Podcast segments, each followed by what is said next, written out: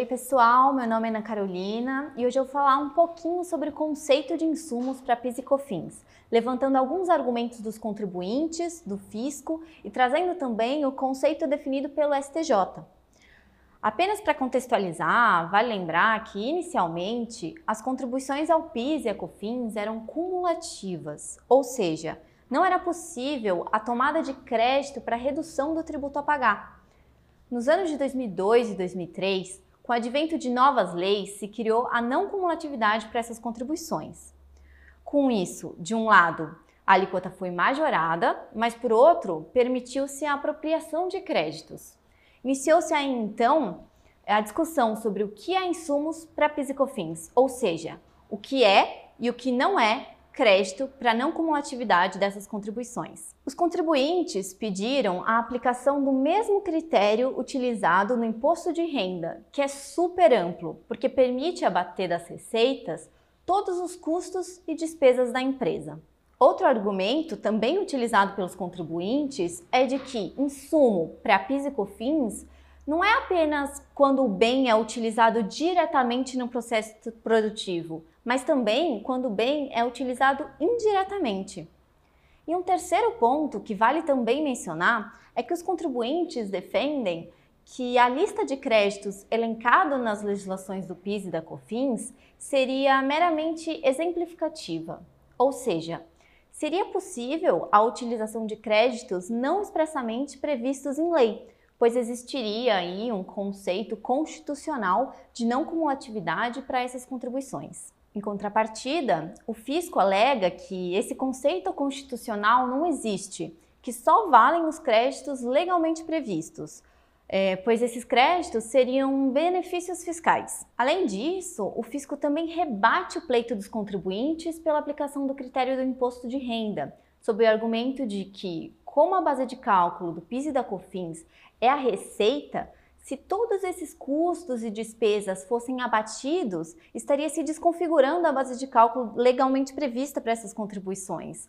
Ou seja, estaria tributando o lucro e não a receita. Com base nisso, o fisco ele tenta aplicar um conceito de insumos que é mais restrito, extraído da legislação do IPI, e aplicando esse conceito, somente poderia gerar crédito para o PIS e para COFINS aquilo que fosse empregado ou consumido integralmente no processo produtivo. A questão é que essa também não é a melhor visão, porque o critério do IPI traz a ideia de um crédito físico, ou seja, que deve integrar o produto final ou ser consumido integralmente no processo produtivo. O grande problema é que não se pode simplesmente ignorar as diferentes materialidades desse tributo. O critério do crédito físico ele pode fazer sentido para o IPI porque o crédito está diretamente atrelado ao ato de industrializar produtos, enquanto para o PIS e para COFINS o crédito deve estar atrelado ao ato de auferir a receita, tanto na tentativa de aplicar o conceito do IR quanto na tentativa de aplicar o conceito do IPI é necessário se entender como a não cumulatividade se opera para cada um desses tributos.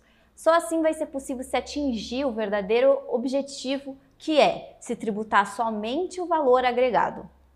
Ou seja, o objetivo maior da não cumulatividade deve ser verificado em cada um desses tributos, considerando que o crédito de IPI visa desonerar o produto, o crédito do IR visa desonerar o produtor e o crédito do PIS e da COFINS visa desonerar todo o processo produtivo.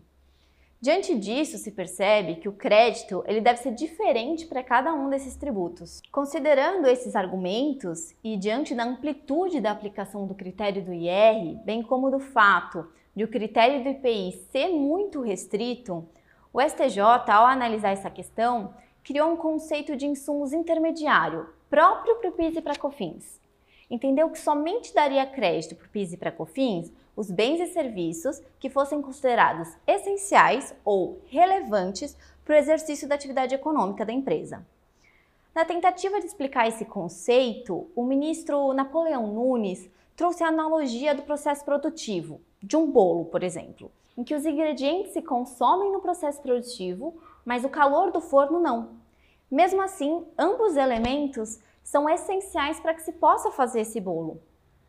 A ministra Regina Helena Costa explicou que o bem vai ser essencial quando a sua subtração impossibilitar a finalização do processo produtivo, ou quando ao menos diminuir a qualidade ou a quantidade do resultado final.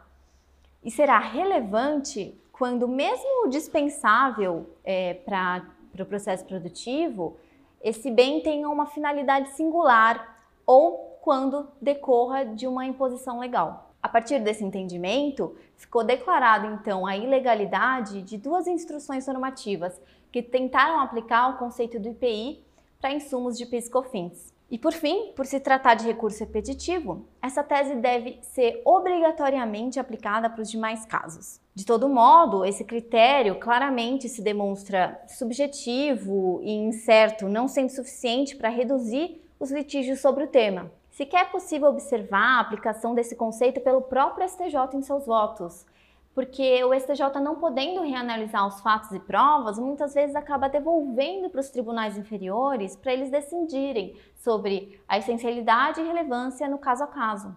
Agora, a tarefa dos contribuintes é, no meio de toda essa insegurança jurídica, encontrar fundamentos para demonstrar o porquê determinado bem ou serviço é essencial ou relevante para sua atividade. Esse é um resumo do tema, mas caso tenha alguma dúvida, todo o nosso time de tributário está à disposição.